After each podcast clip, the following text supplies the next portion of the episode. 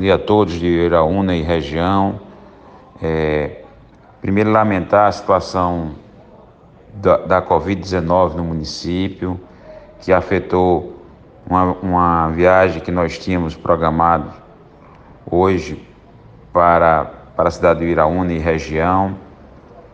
Estava prevista para essa sexta, é, adiamos para a semana que vem, onde juntamente com o deputado Wilson Filho vamos visitar é, a escola Dr. José Eduardo Filho, que passará por uma grande reforma.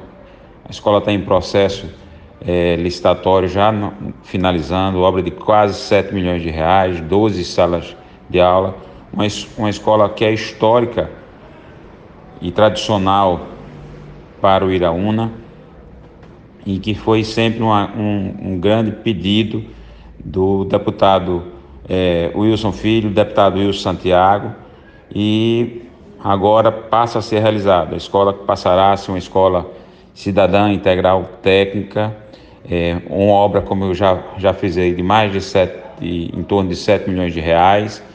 E na próxima semana é, visitaremos a, a região é, para fazer uma visita técnica.